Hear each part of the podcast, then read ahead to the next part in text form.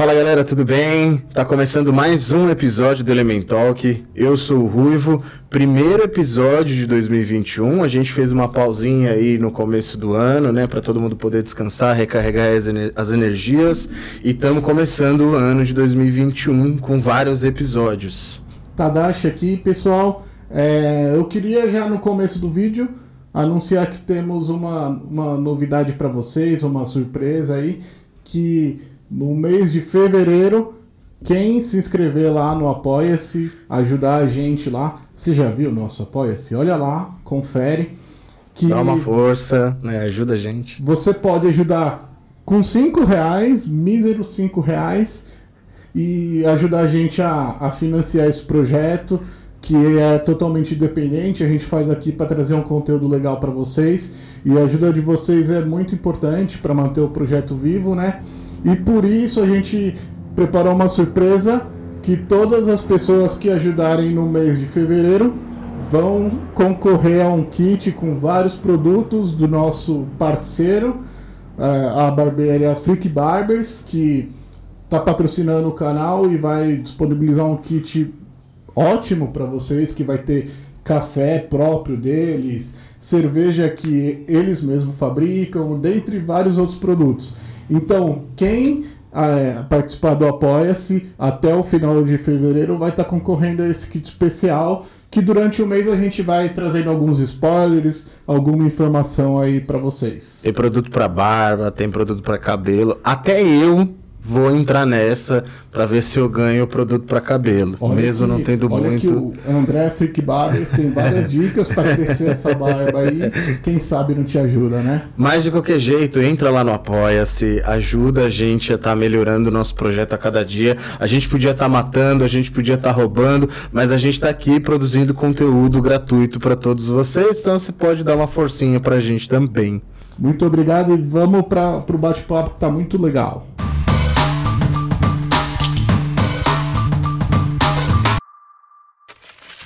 É, hoje temos aqui a, a nossa convidada especial, a Juliane, que é jornalista de Fórmula 1. Tudo bem, Ju? Tudo bem, vocês? Muito bem. É, você quer se apresentar, falar um pouquinho da sua carreira, o que, que você faz? Bom, eu sou jornalista da Fórmula 1 já, estou começando a minha 11ª temporada Sou a única jornalista que tem credenciamento permanente na, na Fórmula 1 entre os brasileiros, é, isso desde 2017. É, sou nasci em Bragança Paulista, nunca morei em Bragança Paulista, fui criada em Águas de Lindóia, numa cidade pequenininha de 12 mil habitantes. Depois eu fui para Campinas e hoje em dia moro em Londres justamente por causa da Fórmula 1. Sempre gostei de Fórmula 1 desde muito pequenininha e sempre foi o meu sonho cobrir a categoria. Nunca pensei em ser piloto, nunca passou pela minha cabeça não, porque jornalismo sempre esteve na minha veia, eu sempre gostei muito. Então eu juntei duas, três coisas na verdade que eu gosto muito: uh, a Fórmula 1, o jornalismo e conhecer o mundo, né? Que também no, tem esse efeito colateral de cobrir a Fórmula 1 e conhecer o mundo, que é muito legal. Eu, eu queria começar fazendo uma pergunta, justamente pegando esse gancho, que é o seguinte. É, você tem vários sonhos realizados, aparentemente. Você cobre o esporte que você ama, você trabalha na área que você ama, que é o jornalismo, e você ainda viaja o mundo todo, mano. Qual que é o grau de satisfação? Porque todo mundo quer, ah, eu quero viajar pra caramba, eu quero trabalhar com o que eu gosto, e você faz tudo ao mesmo tempo, mano. Como que é isso? Tem uma coisa a mais ainda que eu adicionaria aí, que meu sonho de infância era cobrir a Fórmula 1, meu sonho de adolescência era morar em Londres. É por isso que eu moro em Londres. É, eu também estou aqui atrás do meu sonho, não é a coisa mais sana a se fazer em termos financeiros, porque eu ganho em real e gasto em libra, mas é, é um sonho. Então, para mim, eu tenho que parar e pensar sobre, sobre isso, sobre tudo isso que você falou. Tem que parar, às vezes é um dia difícil, porque eu trabalho muitas horas por dia, tem todas as coisas que são negativas em relação a, a to, to, tudo isso que eu ousei sonhar, essas coisas elas cobram o seu preço. Então, o que eu, o exercício maior que eu tento fazer é justamente isso, de parar e pensar em tudo isso que você falou. Nossa, olha onde eu cheguei, é, né? E, e, foi difícil, todo o caminho foi difícil, mas tudo valeu a pena. Então, é um exercício é mais difícil do que parece você não se perder nas reclamações do, do dia a dia e lembrar do que realmente importa. É, porque parece que você vive no Éden, né? A gente esquece. Ah, lá, ah, pô, faz tudo que gosta, tá morando em Londres, tá cobrindo automobilismo e tal, tá, tá vivendo o paraíso. Então não é bem assim, pelo visto, né? Não, não é bem assim. Para você sair do Brasil e cobrir automobilismo, que é, não é exatamente a prioridade do, do Brasil em termos de mercado, você ser jornalista também, que cada vez querem pagar menos pelo trabalho, mais trabalho do jornalista. Então tem várias no dia a dia é muito mais complicado do que parece, né? Então tem aquela expressão em inglês, né? Be, be careful what you wish for. Às vezes eu falo isso para mim mesma, né? Eu fui sonhar umas coisas bem complicadas, né? Eu cheguei lá, mas não deixa de ser complicado. É, mas você conseguiu chegar onde muita pessoa deseja, né? E falando em Fórmula 1, a gente tem a impressão, vendo de fora, que é um ambiente muito conservador, né? predominantemente masculino. E como que é para você, como uma mulher, cobrindo a Fórmula 1, esse ambiente? De fato, é um ambiente totalmente masculino? Você já sentiu algum, algum, alguma, algo já te prejudicou nesse meio? Eu costumo inverter essa pergunta, porque na verdade quem se incomoda com a minha presença lá são eles, não sou eu. Eu, para mim, estou fazendo meu trabalho e eu não sou uma mulher fazendo meu trabalho. Eu, pra, não tá isso na minha cabeça. Eu entro num ambiente e só tem homem, penso eu sou a única mulher. Eu não penso isso, são eles que pensam isso. Nossa, tem, tem uma mulher aqui, a gente vai se comportar melhor agora. Provavelmente é o que eles fazem. Então, sim, é um ambiente completamente masculino. Não completamente, bastante masculino. Isso tem é, diminuído ao longo do, dos anos, sim, por gente que nem eu, que não precisou de representatividade, que foi lá e sonhou estar lá sem precisar ver alguém fazendo isso também. Isso tem engenheiras, tem pilotos, né? a menina sonhando ser piloto, mesmo só vendo um grid cheio de é, de homens, se você, se você não tem essa questão de, de gênero, gênero na sua cabeça, você vai lá e sonha de igual para igual e chega de igual para igual. Quando você chega lá, aí começam os obstáculos, porque eles não te veem como igual. Então, o que eu sinto é que se eu cometer um erro, eu vou voltar 10 casas, um cara vai voltar duas, vamos dizer assim, como se fosse um jogo de uh, um jogo jogo da vida, por exemplo. Uh, e, e, eu cometer, e se eu fizer alguma coisa certa, vai valer um ponto. Se um cara fizer, valer, fizer a coisa certa, vai valer 10 pontos. Então, você fica um pouco no, no lamaçal, porque ninguém quer te dar espaço, porque ninguém acha que é um espaço para ser dado para você. Mas, ao mesmo tempo, ao mesmo tempo, eu tento tornar isso algo positivo para mim. Porque eu tenho que me esforçar muito mais para chegar no mesmo lugar que um homem vai chegar. Então, quando eu chegar lá, eu vou estar muito melhor, porque eu tive que lutar muito mais. Então, eu tento é, fazer com que isso se torne algo positivo para mim. Você tinha, quando você começou a cobrir o automobilismo, você tinha essa noção de que seria diferente e hoje você avalia que realmente foi mais difícil para você começar, para você cobrir a Fórmula 1, por exemplo, por ser mulher? Não, eu não tinha essa noção. Eu era bastante ingênua nesse, nesse lado, porque eu fui criada justamente para ir lá e fazer o que eu bem entendesse com a minha vida. Então, eu lembro a primeira vez que eu cheguei no paddock de 1, porque eu comecei, eu já era jornalista esportiva, é, mas eu fazia coisas de, de fitness, de corrida de rua, então não era aquela parte de jornalismo esportivo que é mais machista mesmo, né? Eu trabalhei com futebol, mas fazendo, editando jornal é, na redação, né? Eu não fui para a beira de campo de fazendo futebol. Então, eu nunca tinha tido esse tipo de enfrentamento, vou colocar bem entre, entre mil aspas. Quando eu, a primeira vez que eu fui no, no, no autódromo de Fórmula 1, foi no, no paddock da Fórmula 1, melhor dizendo, foi difícil para mim, porque eu vi nua e cruamente, e cruelmente, o, como que era a realidade e como as pessoas me percebiam. Não tinha nada a ver como eu me sentia naquele ambiente, mas sim como eu era percebida. Para mim, para eu chegar até a Fórmula 1, ser mulher não foi melhor ou pior, não fez muita diferença. Eu comecei com um blog que um jornalista, dois jornalistas, na verdade, Luiz Fernando Ramos e o Felipe Mota, viram o blog, viram a qualidade, me chamaram para trabalhar por causa, por causa da qualidade, por conta desse, desse site no qual eles chamaram pra, me chamaram para trabalhar. Eu fui para fazer coberturas da Fórmula 1, pagando do, do bolso para fazer. Então, até aí, não foi o caminho que ser mulher não fez diferença nenhuma. O que começou a fazer diferença foi quando eu cheguei lá e eu vi a maneira como eu era percebida. E aí eu vi que para algumas coisas ser, seria uma facilidade, porque as pessoas, justamente porque as pessoas te tratam um pouco como uh, como se você não fosse tão séria como jornalistas homens, às vezes eles te contam coisas que eles acham que você não vai entender o que eles estão contando. Então, me diminuírem acaba sendo uma, uma vantagem e muitas coisas acaba sendo uma desvantagem, porque justamente ninguém te leva a sério. É isso, foi isso que eu descobri quando eu cheguei lá.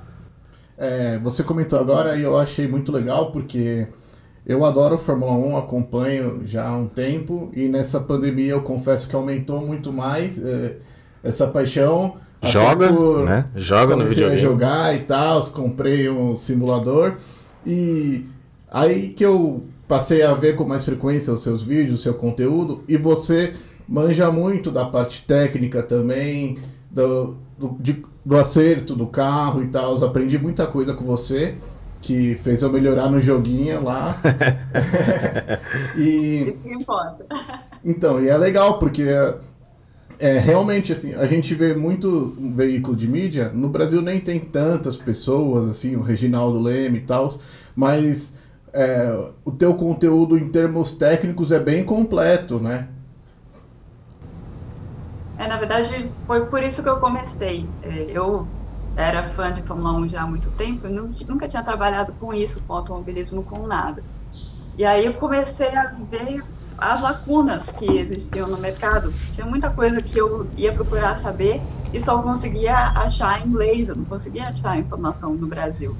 Então, meu blog, quando eu comecei lá em 2010, foi justamente para isso, um conteúdo diferente, todo o meu trabalho é pautado nisso, né? É, tudo que tudo que sai no Brasil, eu penso, tá, o, qual, uh, qual a, a, pergunta que não foi respondida aqui? Eu foco em responder essas perguntas ao invés de fazer o que todo mundo está fazendo, né? Na verdade, uma dica muito boa para qualquer área, né? De atuação de qualquer um. Olha o que não está sendo feito, você vai lá e faz, e aí seu trabalho é visto como diferente do que realmente é. E tem algum clichê, aí não pensando como jornalista, pensando como fã de automobilismo, né? Tô, ah, só para explicar minha pergunta. Quando uma mulher, por exemplo, gosta de futebol, tô falando futebol porque é o que eu acompanho mais, tem um monte de pergunta clichê.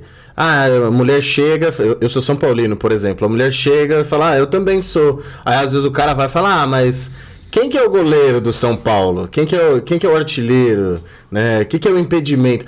Tem alguma pergunta clichê que você escuta ou escutou, talvez hoje não escuta tanto porque você é mais conhecida, mas que você escutou muito, né? Quando você, mulher, fã de automobilismo, falava para alguém? Olha, não, porque eu não, não ficava falando muito, ah, eu sou fã de Fórmula 1, coisa tipo nas minhas relações pessoais. Quando eu comecei a escrever o blog, porque eu, como eu já acompanhava o esporte há tanto tempo, eu me preparei muito para escrever tudo que eu escrevi, né, voltando àquele ponto inicial, né, que eu sabia que iam pegar e o, a vírgula que tivesse errada iam apontar. Eu já falava num nível que não dava para a pessoa vir com a pergunta clichê. Eu tenho certeza que tem. E às vezes eu falo com as meninas que gostam de Fórmula 1 e daí elas falam, que pergunta ah, quem foi o campeão de 1958, ou algo desse tipo, né? A mesma coisa, né? Você fala, ah, então escala o São Paulo campeão mundial, o primeiro título. Né? Você pensa, ah, Raí, Miller e fica por aí. Mas São Paulo realmente não é a minha, minha especialidade. Minha especialidade é Corinthians. Mas não me pergunta nem a escalação do Corinthians campeão mundial, porque eu não vou saber. É, é eu poderia né? te perguntar, só não poderia perguntar, eu só não poderia perguntar a escalação do Palmeiras campeão mundial, porque não existe. Aí foi só uma cutucada pro Tadashi aqui, de graça, tá? Desculpa te interromper. Não, não vamos falar isso, que eu vou fazer uma brincadeira por causa desse título mundial de, de 51, por causa do, do Pietro Fittipaldi. E o que veio de palmeirense mostrando fax para mim, eu vamos, tentar não, não zoar muito, porque para mim futebol virou isso, virou zoeira, assim. Eu levava muito a sério quando eu era adolescente mas virou uma coisa mais zoeira para mim, porque eu acho futebol muito simples, né? Para quem gosta de Fórmula 1, futebol é bem, bem simples, né? Quando você está querendo desligar o seu cérebro, você joga, você coloca um joguinho lá para ver e, e torcer e sofrer com o Corinthians, no meu caso, mais sofrer por qualquer coisa. Mas, é, só voltando à sua pergunta, eu acho que a pergunta clichê é mais ah, quem é o campeão de um ano que está muito para trás na história ou algo do tipo, assim. Como se isso determinasse o conhecimento Exato, da pessoa, é. sabe? A decoraeba de muitos anos atrás, tipo, não quer dizer muita coisa, né? Com certeza. E nem diminui você ser fã de um esporte ou não. Eu gosto de Fórmula 1, hoje eu assisto menos, porque eu não tenho tanto tempo, mas eu gosto. Mas, velho, eu não entendo nada de carro. Não entendo, mas eu gosto de assistir. Isso não te reduz como fã, eu acho. Né? Acho que não tem nada a ver. Diferentes camadas, né, de Sim. compreensão para tudo que a gente vê. Às vezes assiste a notícia no, no, jornal, você vai ter pessoas com diferentes camadas de, de, compreensão, por isso você tem que falar com todo mundo. Quem é jornalista entende melhor do que quem está assistindo como funciona isso, né? Por exemplo, você assiste uma corrida de Fórmula 1 na Globo, na Globo eles têm que falar para todo mundo, eles têm uma coisa interna na Globo que eu sei que vamos falar para Maria que está fazendo bolo e que está com a televisão ligada. Ela não está nem prestando atenção. A gente precisa atingir ela e precisa atingir quem entende mais. Isso, futebol, automobilismo, qualquer coisa. É, então, tem camadas de compreensão e acho que todo mundo tem que ser respeitado, porque todo mundo conta no, uhum. no final das contas, né? Quem entende mais, quem entende menos.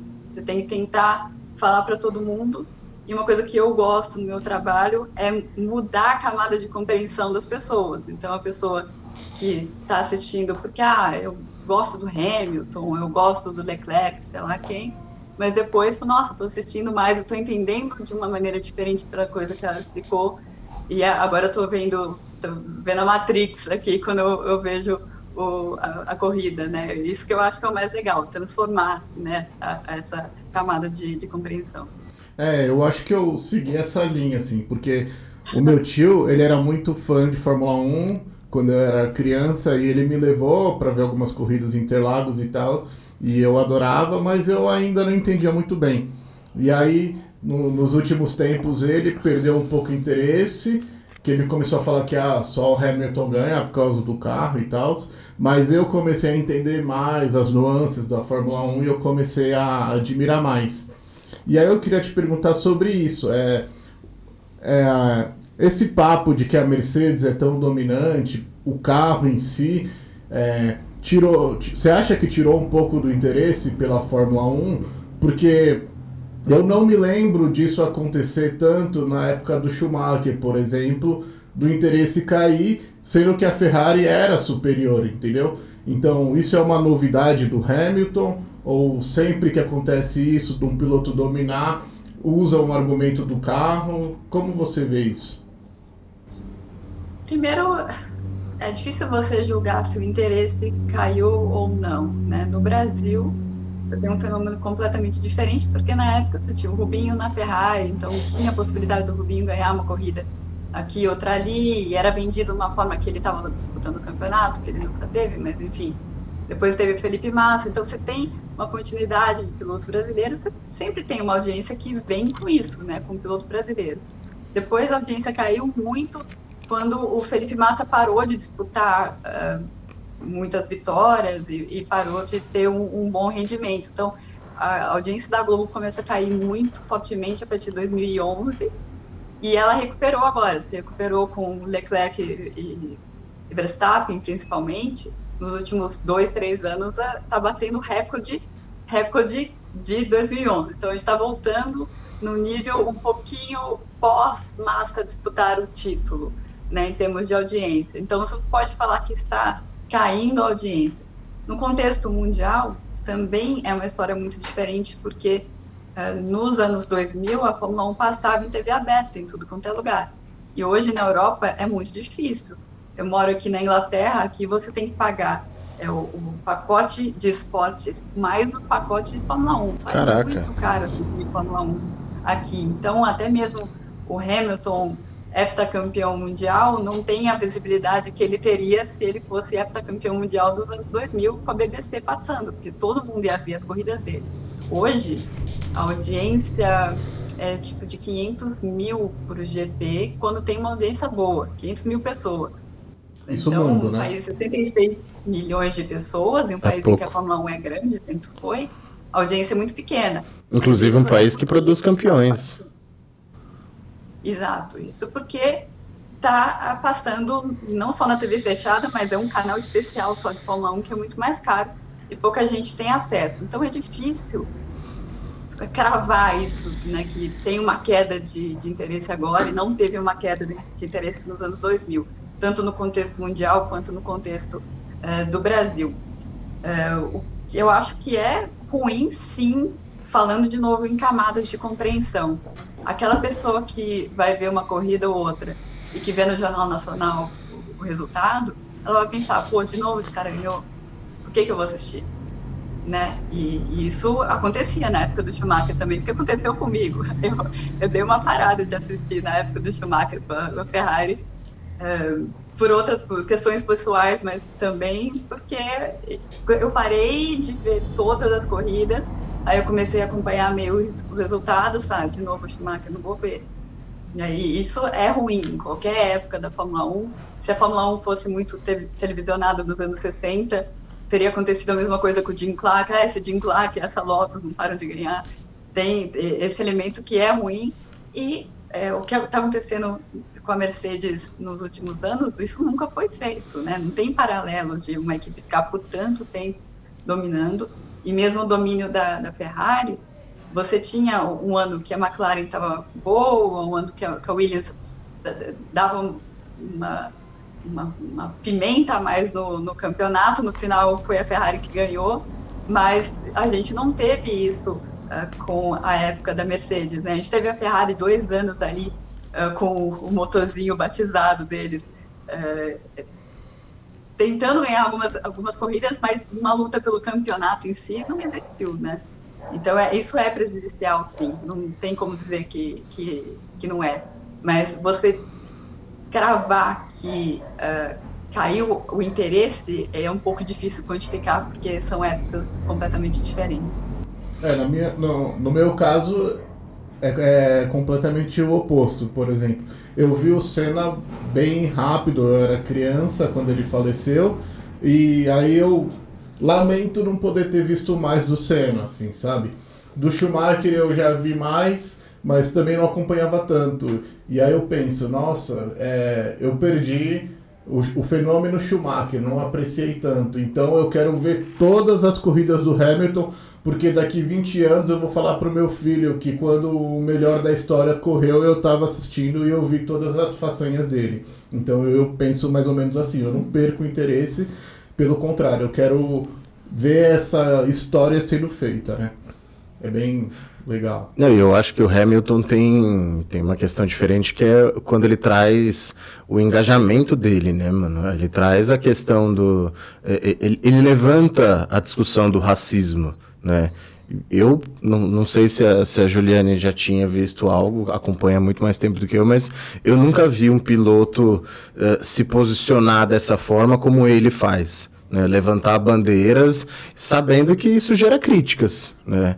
Inclusive a gente vê que o esporte, alguns esportes, né? O futebol às vezes, mas a Fórmula 1, um esporte elitizado, um, um meio bastante conservador, um cara chega lá e fala, ó, existe racismo, a gente tem que, tem que lutar contra isso, tá? Eu, eu acho muito louco da parte dele. Como que é o Hamilton? Se outro piloto, a não ser o Hamilton, falasse sobre racismo, né? Por isso que a gente não teve isso antes, né? Ele é o primeiro. Primeiro. Teve alguma coisa de pilotos não quererem correr na África do Sul, por exemplo, quando a Fórmula 1 corria na África do Sul na época da apartheid. Teve algumas coisas pontuais, mas alguém que uh, falasse de uma maneira tão forte, se colocasse de, dessa maneira que o Hamilton se, tem se colocado de dois anos para cá, né, também foi uma evolução por parte dele. Eu acho que ele é diretamente ligado, obviamente, que a questão do racismo em si, ele é negro e ele é a única pessoa que poderia falar, óbvio, uh, mas tem também o fato que se tornou tão grande que quem vai algum patrocinador falar que ele não pode falar nada? quem que vai colocar a pressão para tentar calar o Lewis Hamilton, né? Então ele teve que chegar nesse patamar, patamar muito alto para poder cobrar coisas que estavam dentro dele já há muito tempo.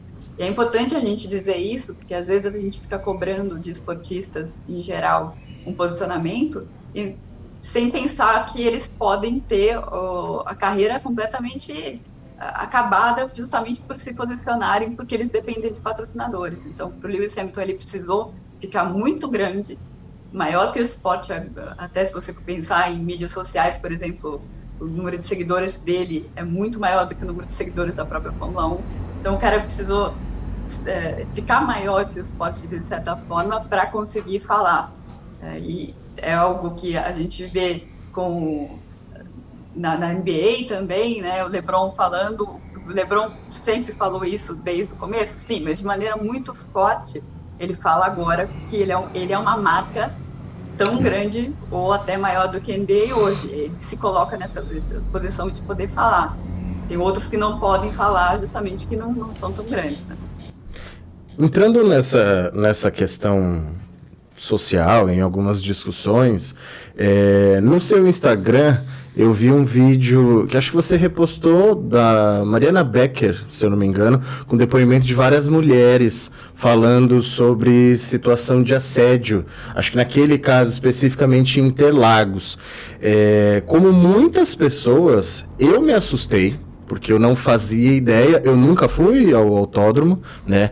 Mas eu me assustei, eu não fazia ideia que era daquela forma e eu queria que você comentasse um pouco sobre isso, para quem não viu o vídeo e para quem se interessar pelo vídeo, vai lá uh, no, no, Instagram da Juliane, que é MyF1Life, é isso? É, a gente vai colocar tudo na descrição. Vai lá no Instagram dela, tem um videozinho, assista um vídeo, é bem legal. Queria que você comentasse um pouco disso, né? Como que é o ambiente ali, tanto para jornalista quanto para um, uma torcedora comum.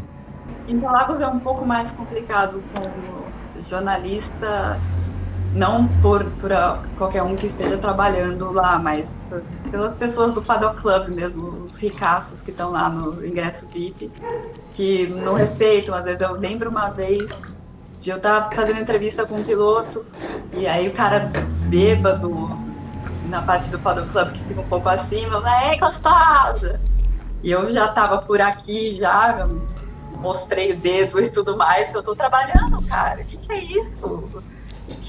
Não consigo entender em que contexto uh, o cara acha que isso é, é minimamente decente para fazer. E o que eu falo nesse vídeo, para comparar muito bem, porque eu acho que tem muito mais gente que foi para estádio de futebol do que para Interlagos, é que eu fui pensar de futebol muitas vezes, e muitas vezes eu ia eu sozinha com a minha irmã. Uh, e, nossa, nunca passei por nada perto do que eu passei em, em Interlagos. É, por um lado, quero achar que eu tive muito azar, porque foi, foi bastante extremo o que aconteceu comigo. Eu conto no vídeo de um, um grupo de, de homens, uns 50 anos de idade, então não eram moleques é, casados que estavam me importunando de um jeito, assim, eles tinham um, um, salame. Eu conto, as pessoas não acreditam, eu também não, não acreditei na, na hora que aconteceu. Eles estavam com salame, ficavam tirando foto, apontando salame para minha bunda. Você acredita nisso? E eu não estava vendo que eu estava de costas. E minha irmã viu que eu estava eu e minha irmã sozinhos. E ela viu e falou: Nossa, o que está acontecendo? E, o que você faz? Você fica quieta. As pessoas falam: Ah, vai atrás da polícia. É muito fácil falar, vai atrás da polícia, né?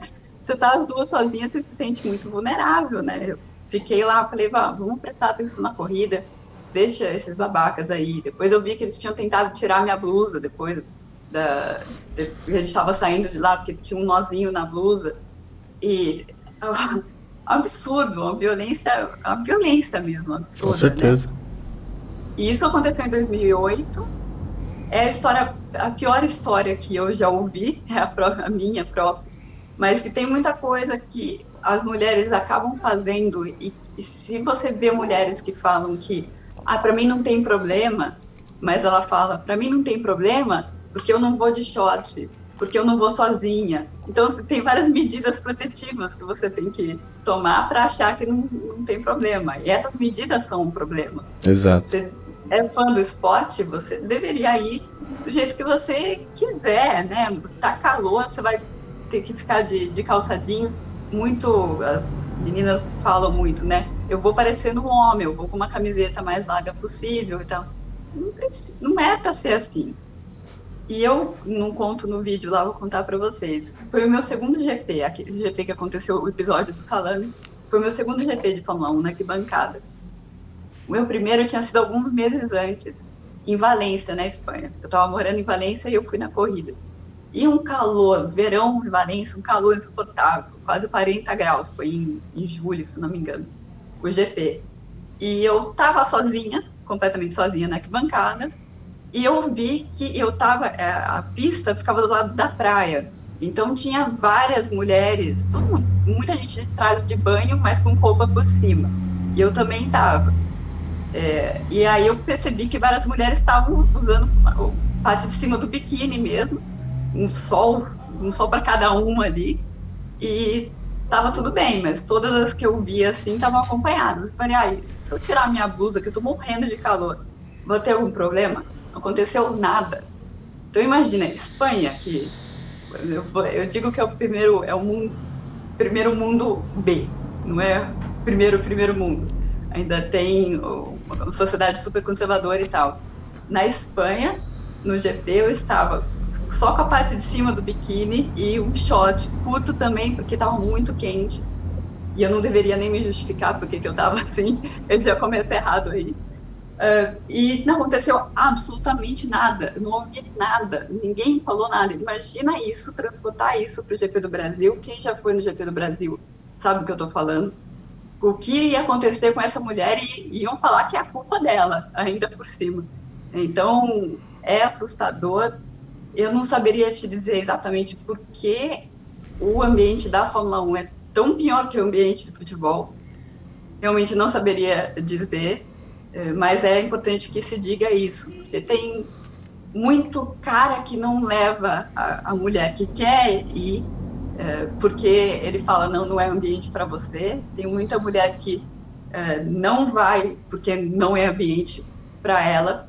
E, e quem vai se assusta, quem vai sem saber se assusta, que você precisa de medidas protetivas para conseguir sobreviver em Interlagos.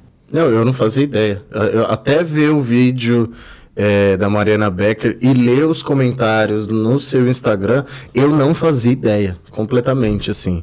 É, inclusive, eu, vários comentários falam do setor G não sei se o Tadashi sabe, se você sabe. Fala, falavam muito que o setor G é o pior. O que, que é esse setor? Qual, qual que é a dele? O setor G, hoje ele é dividido entre G e Q, se não me engano. Ele é o da reta oposta. É ele é o setor mais barato, mas mais barato a gente está falando o quê? De 500 e poucos reais. É, e o que aconteceu comigo foi no setor A, que é o segundo mais barato, e que é um setor sensacional para você ver a corrida. Eu recomendo para todo mundo ir no, no, setor A, você tem uma visão muito boa. É, mas o setor G é visto como, para a mulher, é, é um no-go. De jeito nenhum você vai no, no setor G, porque é um setor da zoeira. Então é o setor do grupo de amigos que vai lá para encher a cara, às vezes nem gosta da corrida em si, vai pela baderna assim, e vira meio como se fosse uma micareta no sentido de vale tudo, sabe? Pela zoeira. Uhum. E ficou muito eh, com esse estigma. Não porque é o setor mais barato, eu insisto, estou falando barato de 500 e poucos reais. Mas é porque ficou isso. Se você vai no setor G, você vai para zoar. E grupos de homens zoando tem a ver também com constranger mulheres, infelizmente. É. Mas a Ferrari ela tá com um projeto de pilotas, né, mulheres. Você acha que é uma medida legal para tentar reverter esse preconceito todo da Fórmula 1? Queria, queria só fazer um adendo à, à pergunta do Tadashi. É, eu acho que não é nenhuma dúvida minha. A gente vê por tantos anos na Fórmula 1 somente homens pilotando carros, né? Lembrando que isso não é uma regra, né? Então, que as, eu achava um tempo atrás que era uma regra, era tipo futebol, tem masculino, tem masculino e tem feminino, porque eu nunca vi uma mulher pilotar, né? É só o adendo ao que o Tadashi perguntou. Bom, primeiro, eu acho muito interessante esse, esse projeto. O projeto não é da Ferrari, é o projeto da FIA, uh, FIA Girls on Track. E aí eles fizeram uma parceria com a Ferrari para a Ferrari fazer um training camp, na verdade, com, com um grupo de meninas. Se não me engano, eu falo meninas, tem muita mulher se refere a outra mulher como menina. Eu aprendi isso na escola, que você não pode fazer isso. Mas no caso, elas são mesmo, porque começa com 14, 15 anos, então por isso que eu vou falar menino. Quando elas crescerem, vou falar mulher. Enfim. Então, umas 20, uns 20 e pouco no começo. E qual que era o plano no começo era a Ferrari dar um treinamento, dar um, é um training camp mesmo para elas no final do ano. E não tinha a vaga garantida para quem ganhasse. Eles iam fazer, dar uma oportunidade para elas treinarem com, no mesmo esquema dos pilotos da academia da Ferrari por alguns dias. Foi um, uma coisa de uma semana, não às 20, tinha uma seleção e quatro finalistas foram escolhidas. Quando, por que, que a Ferrari fez dessa maneira sem, sem prometer nada? Porque eles duvidavam do, do, do, nível, eles não sabiam qual era o nível que ia ter em 20, 20 pilotos.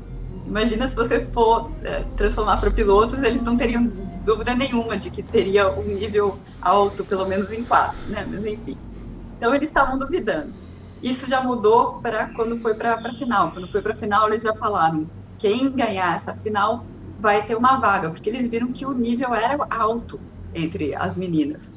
E depois, quando eles anunciaram quem tinha ganhado, a Maia, que é uma piloto uh, holandesa, não falo o sobrenome dela, que eu ainda não consigo pronunciar o sobrenome dela, mas eu vou aprender. Ela teve o melhor nível de todos os pilotos que passaram pela academia da Ferrari, numa série de testes que eles fazem, e eles vão dando pontos para como o, o, piloto se sai em cada um desses testes e o, a pontuação geral, a dela foi o máximo que eles já viram entre todo mundo que já foi testado lá, incluindo o Charles Leclerc, por exemplo, que é o fruto mais famoso aí da academia da Ferrari.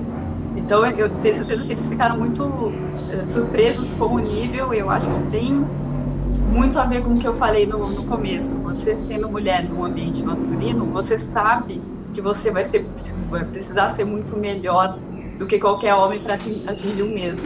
Eu acho que eles viram isso na Maia também. Em relação a chegar à Fórmula 1, na verdade, desde o começo da Fórmula 1, em 58, teve a primeira mulher correndo no grid da, da Fórmula 1, a, a Maria Teresa Felipe. E teve, ao longo da, da história da Fórmula 1, você teve mulheres competindo, mas a partir da década de 90 isso parou de, de acontecer e não aconteceu mais. Você teve a última foi a Suzy Wolf que participou de, de treino livre, mas não não competiu. O que eu vejo nessa situação é que se foca muito porque não tem mulher na Fórmula 1 e se esquece que na verdade dos milhões de meninos que vão começar no kart no mundo inteiro, vai ter 20 que vai chegar. E das pouquíssimas mulheres que uh, começam no kart, vai ter pouquíssimas que vão até chegar à Fórmula 2, Fórmula 3.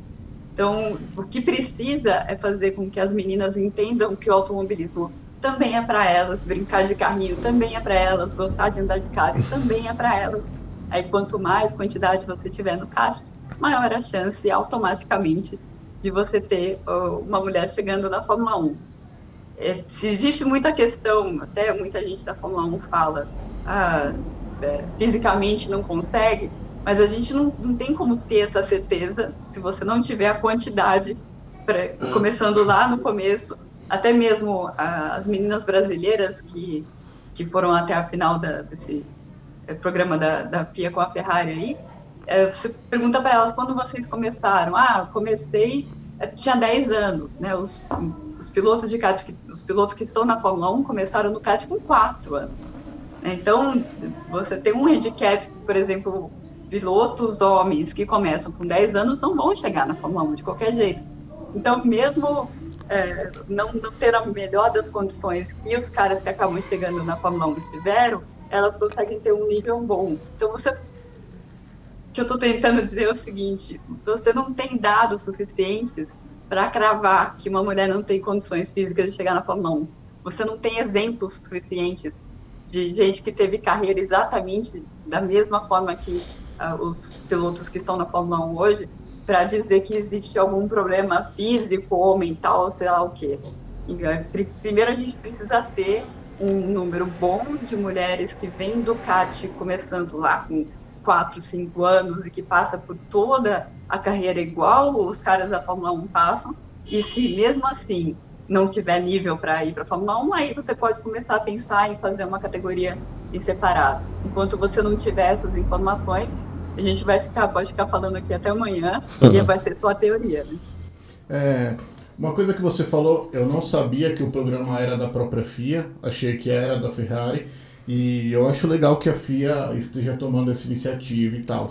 Mas eu, eu queria entrar no assunto delicado, que é o do Nikita Mazepin, né? que para quem está assistindo a gente talvez não saiba, não acompanha tanto a Fórmula 1, mas o, o Nikita Mazepin é um piloto que foi contratado recentemente pela Haas para correr na Fórmula 1, porque o pai dele é um bilionário e deu uma grana para a equipe. E antes mesmo de estrear e tal, ele se envolveu numa polêmica que ele postou um vídeo no, nas suas redes sociais onde ele abusa de uma mulher que está embriagada ali. Ele pega nos seios dela, não é? Alguma coisa assim. E ela tá totalmente embriagada, ele faz piada com isso, dá risada. E eu não vi, eu não sei se eu tô desinformado, mas eu não vi nenhuma posição da, da FIA sobre isso. A Haas também não, não foi muito combativa, né? E aí eu queria saber até que ponto essas mudanças realmente é, querem, eles querem implantar essas mudanças ou enquanto é conveniente, enquanto não tiro o meu dinheiro, eu me esforço, sabe? Queria saber isso de você. Tem algumas coisas aí. Eu acho que o mundo em geral está mudando. Só a gente parar e conversar sobre isso aqui já é uma coisa, já é muito melhor do que o que aconteceria há 10, 20 anos, né? Às vezes você tem uma foto clássica do Alonso que ele tem. Primeiro que Grid Girls, por exemplo, não tem mais, né? As mulheres ali só como se fossem um objeto de decoração do lado dos carros no grid. E você vê como não faz diferença nenhuma. O que faz muita diferença é para as mulheres que vão estar assistindo a, a Fórmula 1 e não vão se ver daquela maneira como um objeto ali, vão se ver como engenheiras, vão se ver de uma outra forma, e aí você muda a relação das mulheres com a Fórmula 1. É, mas você tem essa foto clássica do, do Alonso, que era uma grid girl do lado dele, e ela tinha seios gigantescos, estava com um decote gigantesco, estava né, trabalhando como modelo na, na, promoção do evento, e ele tá olhando assim para ela, tipo, ah, olha como eu sou o piloto de Fórmula 1, garanhão, olhando para essa mulher peituda aqui, que legal que eu sou. E isso faz 10 anos, 15 anos. E isso já não tem mais lugar. Então, você vê uma, uma evolução, isso estou falando, uma foto oficial, né? Isso não tem mais, mais lugar, e, e se ele fizesse isso hoje, viria uma chuva de críticas e não é mimimi. Eram pessoas que estavam não gostavam de ver isso, que achavam que você está basicamente você está falando que metade da população ali do mundo que são as mulheres nem vale a pena a gente falar com elas, tentar vender a categoria para elas, dane-se. O que comercialmente também, já que a gente está falando de dinheiro, é uma burrice tremenda. É, mesma coisa, a é, questão do, do Hamilton, do racismo, é a mesma coisa, né? Você está falando de uma grande população no mundo que esse é um esporte de branco elitista e então não importa a audiência de vocês. Então, as coisas estão mudando, mas elas estão mudando lentamente. E esse caso do Mazepin, ele mostrou claramente qual é o, o ritmo em que as coisas estão mudando. Fórmula 1 extremamente, era, era extremamente machista e muita gente na Fórmula 1 não viu grandes problemas com esse episódio, mas muitos fãs viram e continuam vendo e continua havendo uma pressão. Eu, se eu acho que vai acontecer alguma coisa com ele, não vai acontecer nada com ele, efetivamente. Mas essa pressão e ter isso como uma grande mancha para a carreira dele é algo que a gente não via a coisa de 15 anos atrás, a coisa de 10 anos atrás, eu diria. Então, eu acho que há uma evolução mas a gente não pode esperar que o mundo vá mudar de uma hora para outra, né? As coisas são, uh, são mais lentas mesmo. Em relação ao que houve de reação concreta, na Fórmula 1 eles falaram contrato de piloto e equipe não é comigo. A FIA falou a mesma coisa, contrato de piloto e equipe não é comigo. E a Haas fica numa, numa situação de ou eles se livram do Mazepin e basicamente uh, tem que acabar a sua operação na Fórmula 1, porque o chefe deles, o, o Jim Haas, que já não é a pessoa mais. Tem, tem lá seu histórico, não, não em relação a isso, mas tem lá seu histórico. É, ele já disse que estava tentando achar um comprador para a equipe, não queria mais colocar tanto dinheiro na equipe. Chega um bilionário russo, um cara muito, muito, muito rico, muito mais que a gente pode imaginar, e começa a investir na equipe. Se ele fala, não, o seu filho postou um vídeo tal e você não vai mais investir, é o fim da equipe. Ainda hoje, com todas as mudanças que a gente teve, com todo o processo que a gente teve de mudanças em relação ao comportamento em relação a isso, ainda assim não é forte o suficiente, motivo forte o suficiente para demiti-lo. Mas eu acho positivo para um lado que isso aconteceu o que faz dois meses e a gente está falando disso ainda. E esse assunto vai voltar sempre. E isso é importante, isso já é uma mudança para a Fórmula 1 para o mundo em geral. Eu vejo do lado positivo, é lógico que o, o ideal seria que ele tivesse perdido a sua grande chance na, na Fórmula 1. Isso ainda não vai acontecer. Quem sabe se o piloto repetir isso daqui a 5, 10 anos, ah, não seja nem cogitada a presença dele no, no, no grid, se ele fizer isso. Espero que nem seja tão longe assim, 5, 10 anos. Né? Espero que seja mais rápido essa evolução aí. Eu, eu queria trazer uma, um questionamento para você que é o seguinte. É, cada vez mais, eu tenho essa impressão, né, não sei se, se eu estou correto, mas cada vez mais a gente percebe atletas né, se posicionando politicamente em vários assuntos. A gente falou do Hamilton, a gente falou do LeBron, enfim, no futebol também tem os seus casos e tal.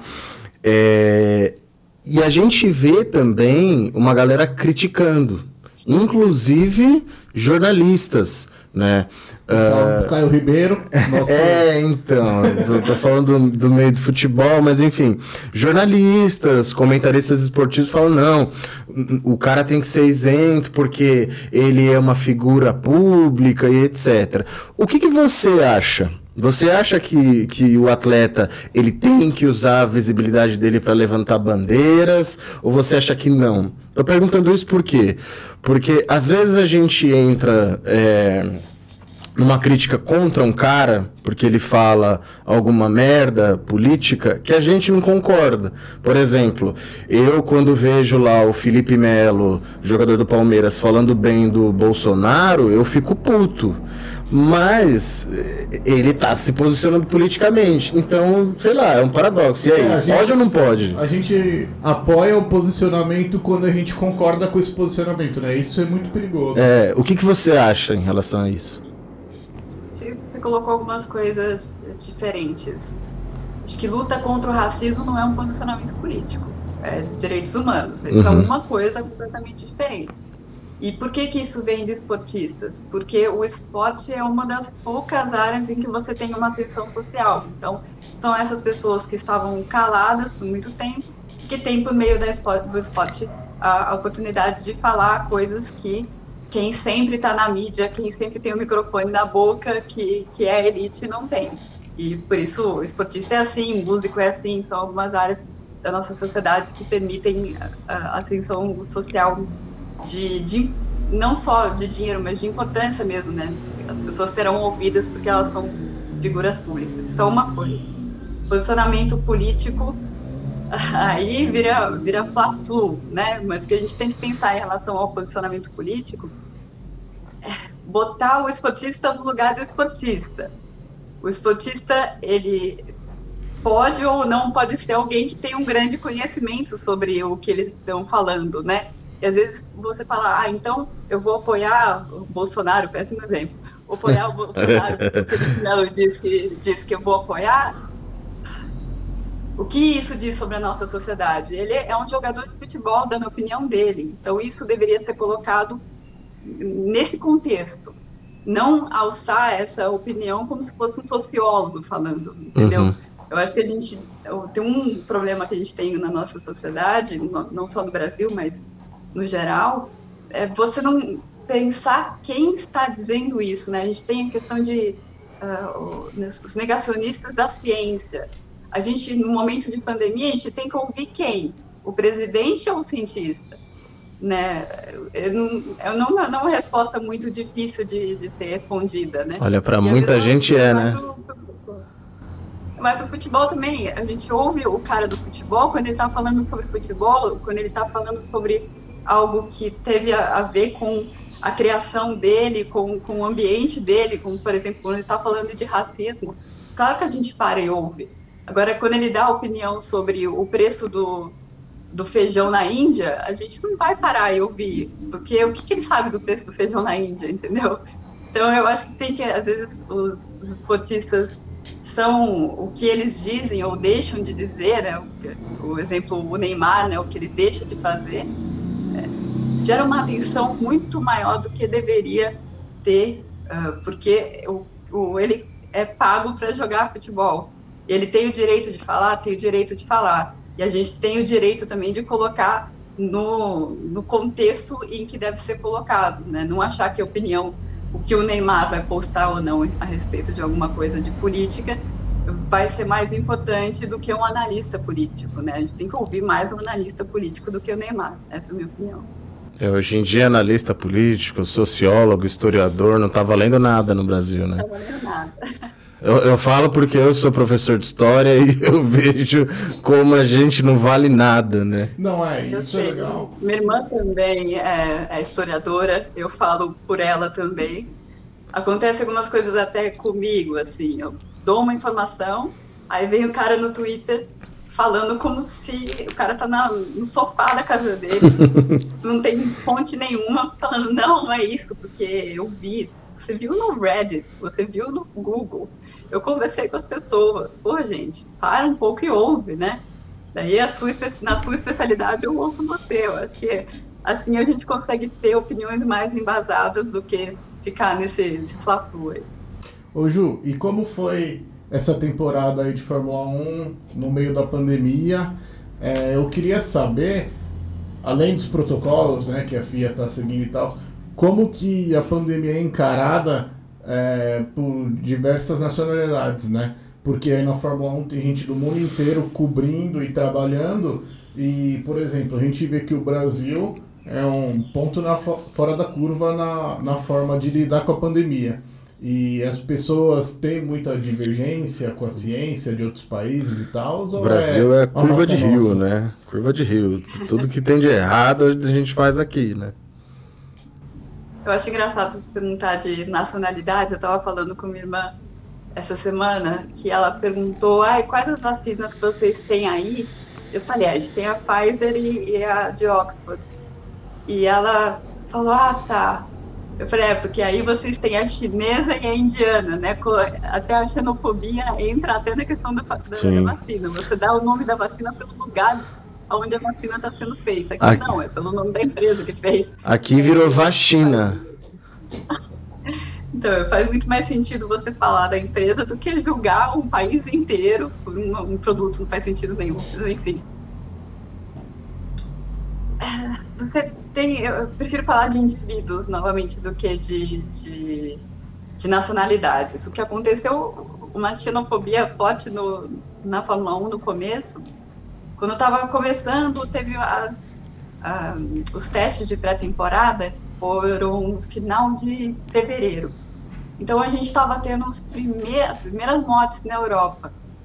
Na verdade, quando foi o teste, o, o teste no final de fevereiro, já a Itália estava numa situação muito complicada. Mas na Fórmula 1 tem um jornalista chinês, e esse jornalista estava viajando da China, e é um dos meus grandes amigos no paddock. E ele chegou e ele foi o único que estava usando máscara, não tinha ninguém no paddock usando máscara. E todo mundo olhando para ele como se ele fosse a encarnação do vírus, e todo mundo tinha que ficar longe dele. E até as pessoas, eu ia conversar com as pessoas, e, porque eu andava com ele o tempo inteiro, porque ele é muito meu amigo, e eles falavam: Nossa, mas você está conversando com o Frank? Você não tem medo? Gente, o Frank é a pessoa mais informada sobre o vírus de todo esse paddock. Eu fui pegar um cookie, estava perto de uma entrevista ali dentro de um motorhome de uma equipe, eu fui pegar um cookie com a mão, ele bateu na minha mão. Você não, você não lembra a última vez que você lavou essa mão, não pega esse cookie. E era uma coisa que em fevereiro do ano passado, a gente não estava nem pensando sobre isso, né? E ele já estava com aquele modo pandemia completamente ligado. Então, na verdade, ele era a pessoa mais segura que tinha. E a McLaren proibiu ele de entrar no motorhome deles. Caraca. Qualquer um que esteja na, na China não pode entrar no motorhome da, da McLaren. E ele estava indo no motorhome da McLaren para assinar o contrato para fazer mídias sociais para a McLaren na China. Então foi foi um episódio muito ruim e naquela época já tinha muito caso na Itália, ninguém estava fazendo nada contra a Ferrari e tal, porque quando é europeu tudo bem, né? Quando é chinês é sujo, quando é europeu tudo bem. Mas ele perdeu Mas o contrato? O... Não. Foi? Ele perdeu o contrato ou não? Ele não perdeu, ele acabou assinando depois o contrato, mas ele não podia entrar lá para assinar o contrato, que é, é meio bizarro. Frank está até hoje na China, nunca mais, depois que ele entrou de volta, ele nunca mais saiu, porque depois ele, os chineses mesmo não vão deixar ele entrar. Então ele acabou perdendo a temporada por conta disso. É, mas ao longo do ano, as pessoas são muito pragmáticas na Fórmula 1. Então foi, isso vai ser necessário para a gente fazer a temporada. Então é isso que a gente vai fazer. É, é claro que havia uma noção. Eu fui para duas corridas esse ano, é, porque não faz muito sentido ir, porque os jornalistas não podiam entrar no paddock e tal. Mas eu fui para ver como é que era. Fui lá, comprovei que realmente era bastante inútil, porque o acesso era o mesmo que eu tinha em casa. É, mas tinha uma noção lá de que era mais era o lugar mais seguro do mundo, porque a gente era testado a cada três dias, era cheio de protocolos, cheio de regra, e realmente é, foi o lugar mais seguro do mundo, porque não vou lembrar agora é, os números exatamente, mas foram, acho que era sete. Nossa, eu vou errar o número, mas é, foi tipo 1% de casos positivos que teve. Isso eu sei. Foi 1% de todos os testes que foram feitos. E a gente está falando de 1% de gente que foi testado o tempo inteiro, né? Uh, no mundo, você tem. Primeiro você tem sintoma e depois você vai fazer o teste. Então, era gente que era testado o tempo inteiro, 1% desses testes deu positivo. É, então, não dá para julgar a Fórmula 1. Eles realmente tomaram muito cuidado, né? Quando eu vejo as notícias do campeonato inglês de futebol, campeonato brasileiro, tanto de gente que está testando positivo, em comparação com a Fórmula 1, você vê o, como foi levado muito a sério. Se é isso, se todos esses protocolos vão ser necessários para a gente fazer o campeonato, aí a gente vai fazer. Você conseguiu se vacinar já? Você é uma pessoa que acaba tendo que viajar muito? Ainda não? Não. É, então aqui eu provavelmente vou tomar a primeira vacina em maio e a segunda vacina em agosto. É, essa é a, a previsão do governo britânico.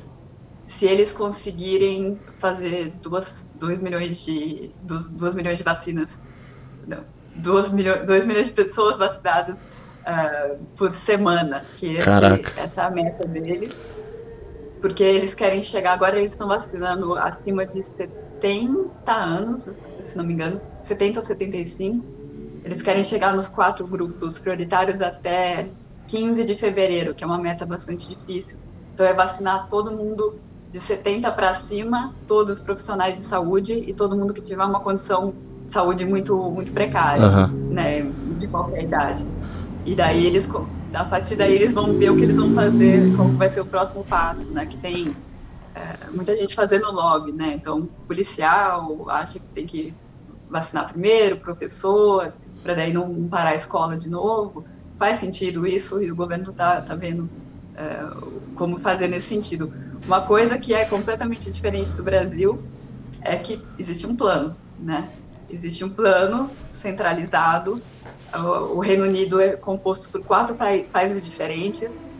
Eles tomam muito cuidado para ir a mesma percentualmente o mesmo número de vacinas para todos esses países, para não ficar descoberto. E isso é um governo que tem sido muito criticado aqui pela maneira como eles estão lidando com a pandemia, mas ainda assim é 500 anos luz melhor do que tem acontecido no Brasil, com certeza. Não, mas aqui a gente tem plano também. O plano é deixar o bagulho fuder quanto der. Não, começou a vacinação agora, já tem filhos de poderosos furando é, fila. A China não manda insumo por causa de briga. Isso não existe aqui, não. Isso não nem é uma questão uh, a respeito disso. E é pior, né? Filhos de poderosos tomando a vacina e não acontecendo nada. Né? É. Toma. Mas não vai acontecer. Não vai acontecer nada. Mas uma coisa que eu queria saber daí também, é, rola discussão, tipo, ah, você vai tomar a vacina? Porque aqui as pessoas perguntam, né? Ah, você vai tomar a vacina? Você não tem medo? Aí as pessoas falam disso também? Tem essa, essa dúvida, tomar ou não? Existe, mas não é em relação a essa vacina. Tem gente que é anti-vacina de qualquer jeito, né? Uhum. Então eles já fazem essa conta, mas é 20% da população.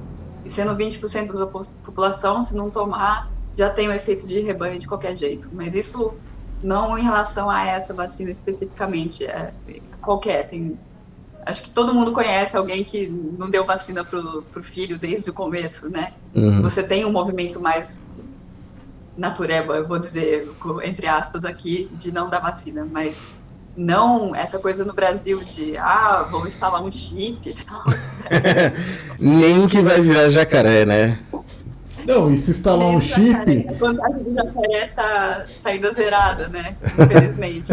O pessoal não. que sair dançando igual o jacaré Já né? Não, e se instalar um chip não funciona aqui, chip nenhum. Não pega sinal, né? Pega sinal de nada. É, você vê que tá tudo planejado, né? Porque agora a China vai falar, ah, vocês querem a nossa vacina?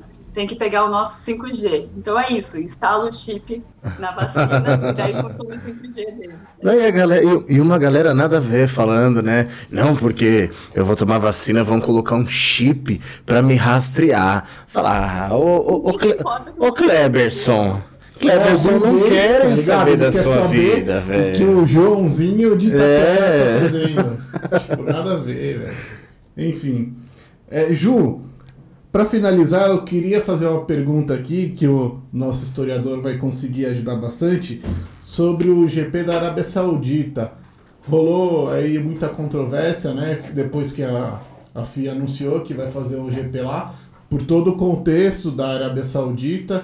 É, você quer falar um pouquinho do contexto? É, é porque assim, a, a, Fórmula 1 ela tem falado muito de, de igualdade, né? We race as one. Então a gente tem um slogan que, que, que tenta criar pelo menos uma unidade, etc. E a gente está falando de um país, por exemplo, em que o machismo ele não é estrutural como no Brasil ele é institucional, é um patamar completamente diferente. Então acho que cria uma controvérsia, né? Então, é, primeiro eu acho que é um pouco hipócrita reclamar da corrida na Arábia Saudita, que eu, quando não precisa ser muito uh, prestar muito, muito atento para ver que a Aramco, que é a petrolífera da, da Arábia Saudita, está patrocinando várias corridas ao longo do campeonato. Foi a Aramco que salvou o campeonato da Fórmula 1 do ano passado. Então, acho que todo mundo que gosta de Fórmula 1 é um pouco cúmplice dessa história já porque se não tivesse esse patrocínio da Aramco, já provavelmente, não vou dizer que a gente não teria campeonato ano passado, mas teria sido muito mais difícil para a Fórmula 1. Juntando com o dinheiro que eles vão pagar pela, pela corrida, a, eu calculo que a Arábia Saudita fique com, responsável por 10% de toda a, a, receita da Fórmula 1. Isso é muita coisa. A gente está falando, a receita da Fórmula 1 é de um bilhão de dólares. É, então, é, eu queria, para quem questiona por que, que a Fórmula 1 vai para a Arábia Saudita, eu queria dizer qual é a solução. Então, não vai para nenhum país que desrespeita os direitos humanos, então não vai para o Azerbaijão, então não vai para a Rússia, então não vai para a China, então não vai para os Estados Unidos com problema na, na, fronteira do México. Aí você começa a criar uma, uma caixa de Pandora. O que eu acho, eu tento ver de uma maneira positiva, porque de uma maneira realista, a Fórmula 1 vai para todos esses lugares. A Fórmula 1 não é boazinha, a Fórmula 1 não é o Races One. Ela vai para esses lugares de qualquer jeito. O que eu vi, especialmente no Azerbaijão, eu fui em todas as corridas do Azerbaijão.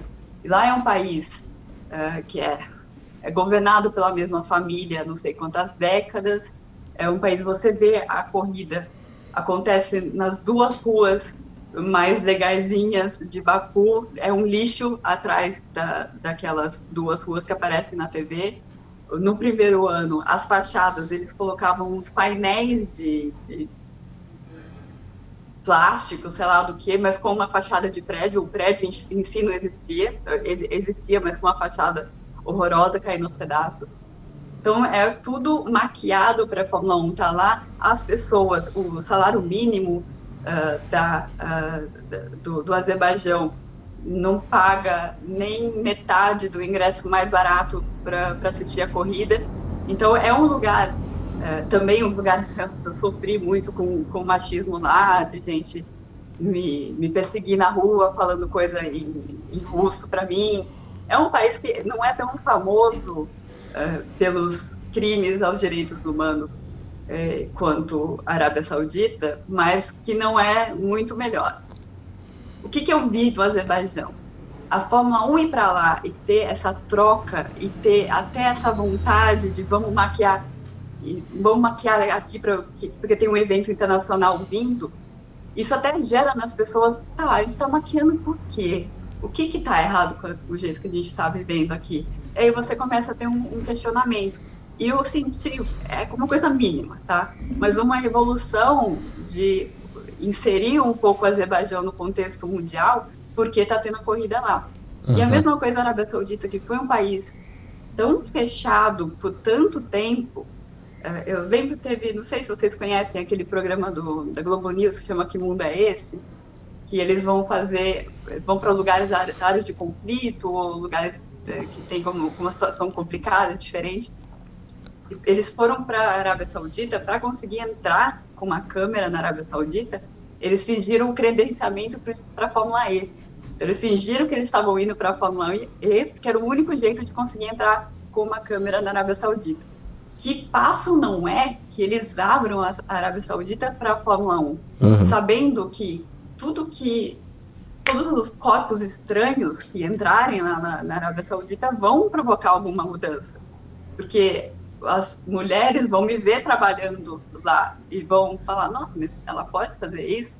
E isso vai instigando mudança. Então, eu vejo dessa maneira positiva de que, pelo menos, eles estão abrindo e eles estão correndo, de certa forma, esse risco. É claro que, para eles, eles estão é, ganhando muito dinheiro com exposição, falando, olha como eu sou bonzinha, Arábia Saudita, eu sei, você tem isso mas é muito difícil para a Fórmula 1 escapar disso. Nunca escapou disso na história inteira. A Fórmula 1 correu, como eu já mencionei, no, no apartheid, a Fórmula 1 correu no, no, Brasil na ditadura militar, correu na Argentina. A Fórmula 1 sempre correu em lugares questionáveis. Uh, no mundo inteiro não vai deixar de correr.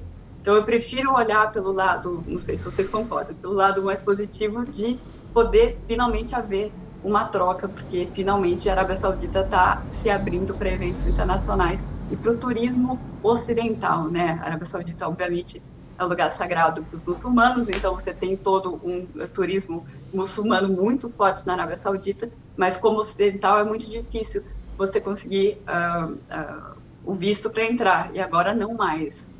Eu acredito que toda troca seja positiva, então eu prefiro olhar para esse prisma do que falar, não, não pode correr lá, porque se a gente vai falar não pode correr lá, tem mais da metade do, do, do calendário que vai estar comprometido. Hum.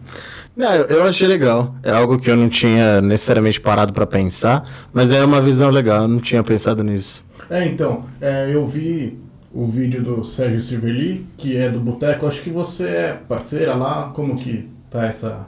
Eu já vi vários vídeos seus é, lá no eu... Boteco. Eu, às vezes eu gravo alguns vídeos que ele usa lá também, mas só é engraçado até, porque eu sou, sou do jornalismo escrito, né? Então a minha linguagem mesmo era, era escrever. E eu já estava percebendo já há alguns anos que tinha que ir para o vídeo de algum jeito, né? Que era a linguagem que as pessoas é, estariam mais conectadas a esse tipo de linguagem no futuro. Então eu falei para ele, falei, Sérgio, olha, eu sou muito ruim de vídeo, sou péssima, mas se você me der o espaço, se eu tiver que vou gravar para sair em algum lugar, porque se eu for gravar para mim mesma, primeiro que eu nem vou gravar, e segundo, se eu gravar, eu nem vou ver, de tanta vergonha. Mas se eu tiver esse compromisso de, de ok, alguém vai publicar, eu pego para fazer.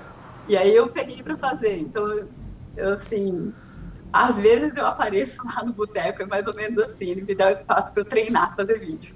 É, que legal. Então, e aí foi lá que eu vi essa reflexão justamente que você trouxe, né? De que abrir é, o país para o mundo, para eventos internacionais, pode ajudar esse país a, a questionar as suas práticas e tal.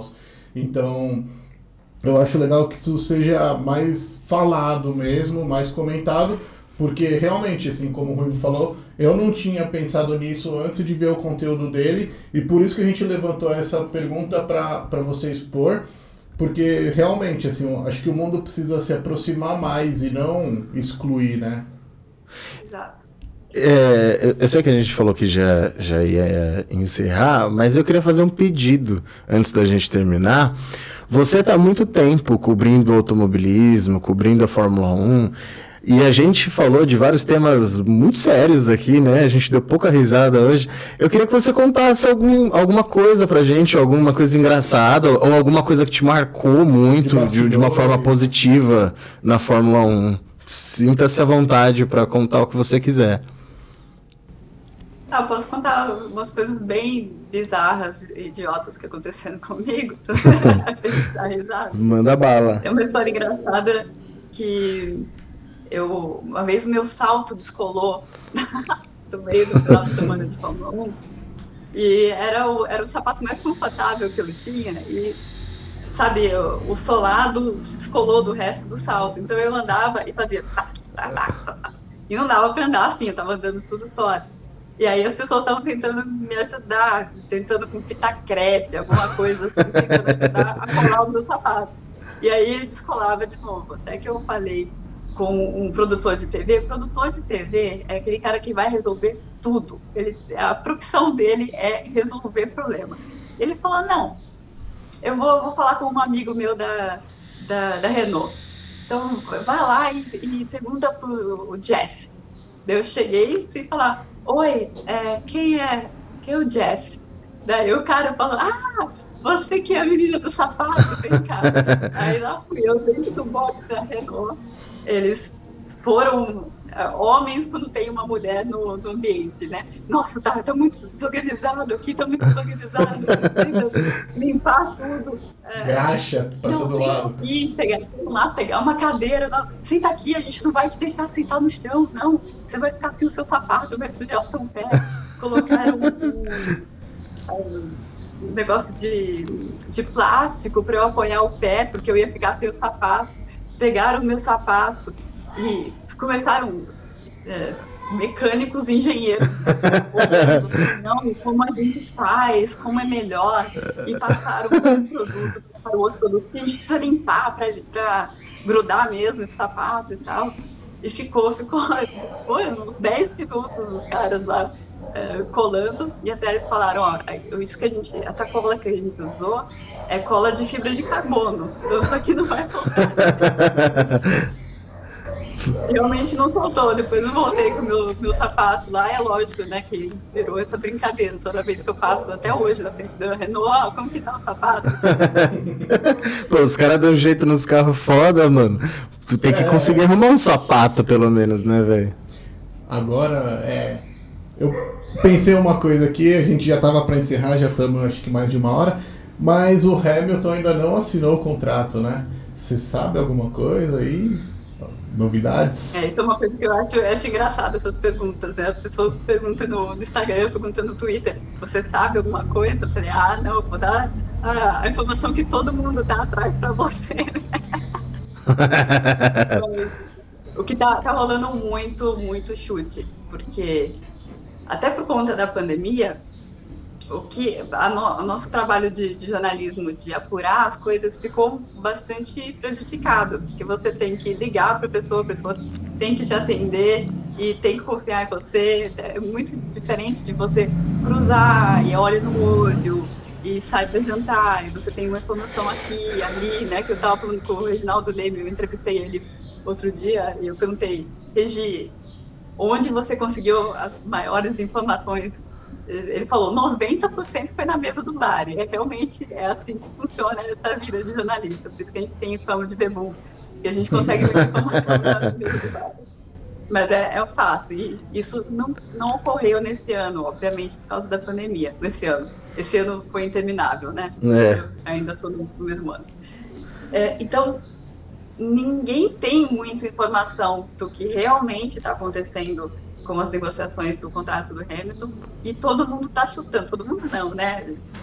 Sites menores assim estão chutando um monte de coisa porque sabe que tem um interesse muito grande é, em relação a isso, obviamente, né? O cara estar campeão mundial e não tem contrato. É, então, qualquer coisa que eu for falar para vocês é chute. O que parecia estar tá acontecendo ao longo do ano passado é que a, Mercedes estava mudando a própria estrutura da equipe, né? E depois no final do ano a gente ficou sabendo que com um terço para uma que era patrocinadora, que é a Ineos, é, um terço para o Toto Wolff e um terço para a Mercedes. Então a Mercedes retirou muito da sua participação na equipe da Fórmula 1.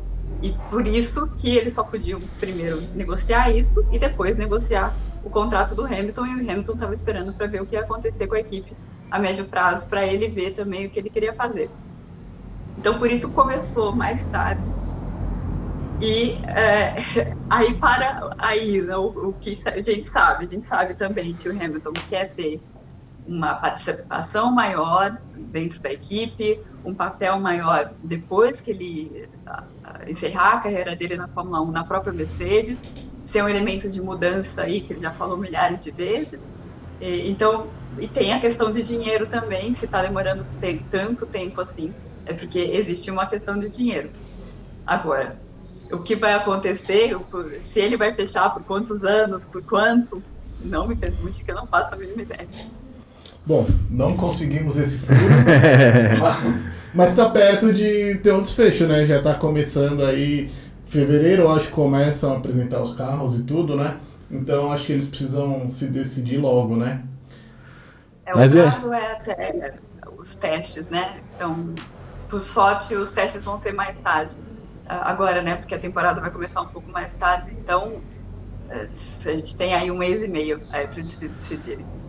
Bom, Legal. então, Ju, muito obrigado por ter conversado com a gente, por ter disponibilizado esse seu tempo, por ter dado tantas informações preciosas pra gente, né? Acho que foi um papo muito legal. Bom. Tá? Obrigado. Sigam as redes, é, o Instagram da, da, Ju, da, da, Ju vai aparecer na tela para vocês, tá? Tudo Acompanhem ela, tem a descrição e tal. E é isso, esse foi mais um episódio do Element Talk. Valeu, Tadashi. Obrigado a 96mm, que é a nossa produtora, tá ajudando a gente aí, tá? Obrigado de novo, Ju. E é isso. Valeu, falou. Tchau, tchau. Tchau.